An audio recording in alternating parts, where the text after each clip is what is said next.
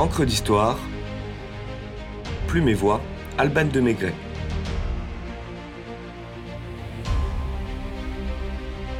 Champollion, libérateur de la voix des pharaons.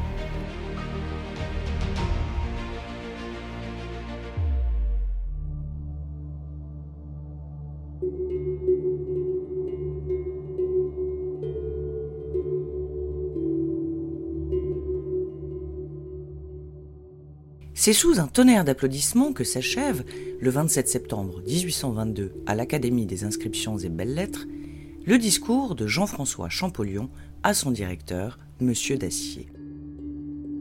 La longue et habile démonstration du jeune Figeacois est convaincante, la découverte renversante, la conclusion fracassante. Je cite C'est un système complexe, une écriture tout à la fois figurative, symbolique et phonétique, dans un même texte, une même phrase, je dirais presque dans un même mot.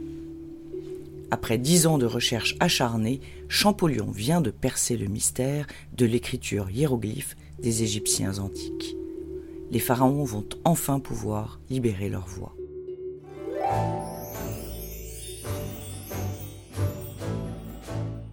Si l'objectif de la campagne d'Égypte menée par Bonaparte entre 1798 et 1801 était avant tout militaire, les nombreux savants que le général a emmenés avec lui ont pu discerner la grandeur de la civilisation égyptienne et attiser la curiosité de leurs compatriotes.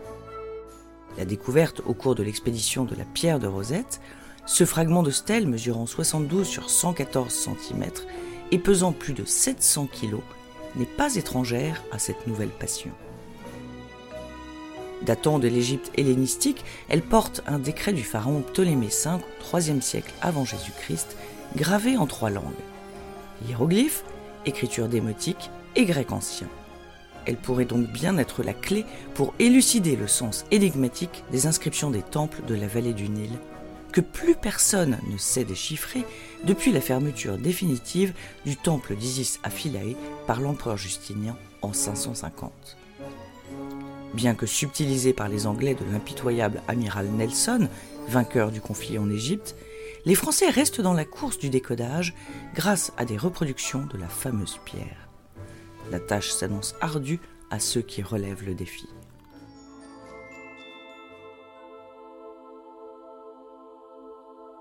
En 1814, le physicien anglais Thomas Young se lance dans l'aventure et déchiffre la version démotique gravée dans la pierre de Rosette. Il met en évidence la valeur phonétique et pas seulement symbolique des hiéroglyphes. Il leur reconnaît une similitude avec la graphie cursive démotique. Cette révélation excite l'ambition de Jean-François Champollion, qui désire aller plus loin dans les recherches qu'il a commencé à entreprendre sur les hiéroglyphes et détrôner l'anglais.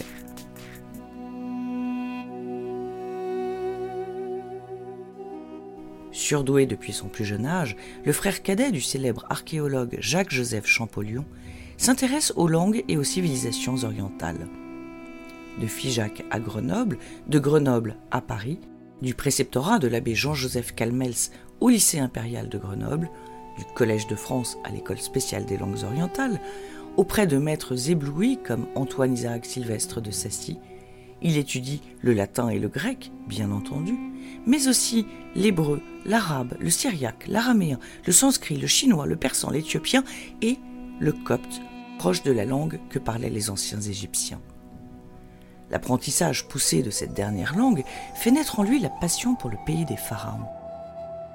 De tous les peuples que j'aime le mieux, je vous avouerai qu'aucun ne balance les Égyptiens dans mon cœur, confie-t-il à ses parents en 1806. La lecture du brillant récit de Dominique Vivant de Nom, Voyage dans la basse et la haute Égypte, ne fait qu'attiser son ardeur. Je vous invite à ce sujet à réécouter l'épisode 41 d'Encre d'Histoire, le fabuleux feuilleton de Vivant de Nom. Lorsqu'il s'adonne à d'autres passions, comme l'étude des Étrusques, son frère aîné le rappelle à l'ordre et l'invite à se concentrer sur une seule matière.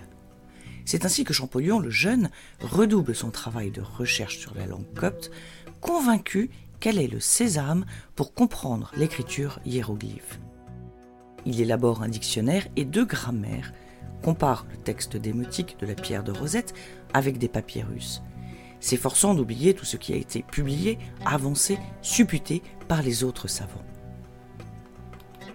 Constatant que 486 mots grecs sont traduits par 1419 hiéroglyphes, il en conclut que les hiéroglyphes ne traduisent pas des mots et ne sont pas à considérer uniquement comme des valeurs figuratives.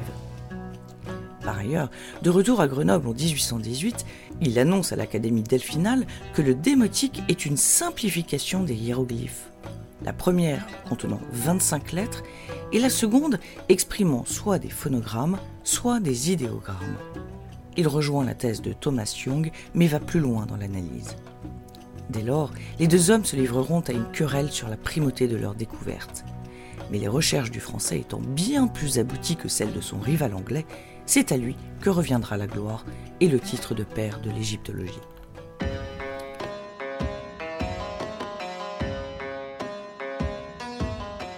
Les années suivantes, Champollion classifie chronologiquement les différentes écritures égyptiennes.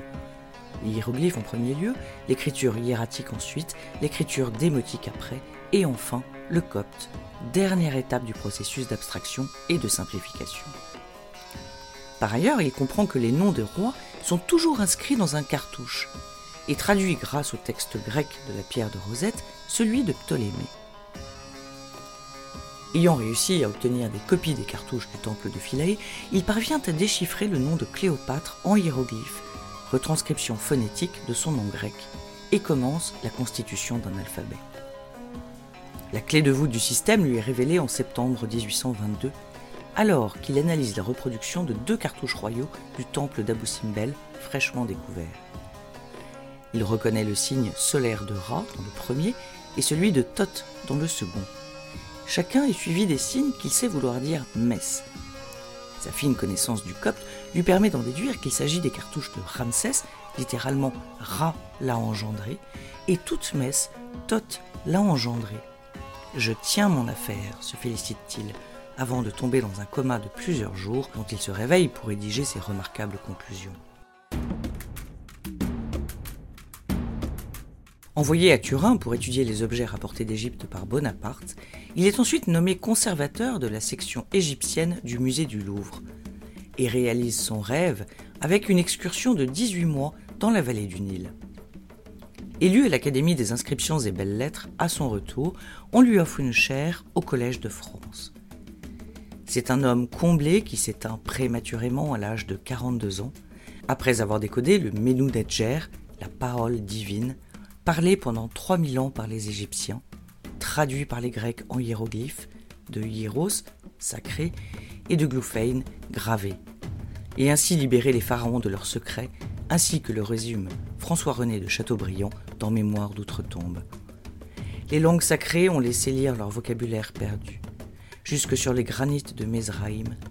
Champollion a déchiffré ces hiéroglyphes qui semblaient être un sceau mis sur les lèvres du désert et qui répondaient de leur éternelle discrétion.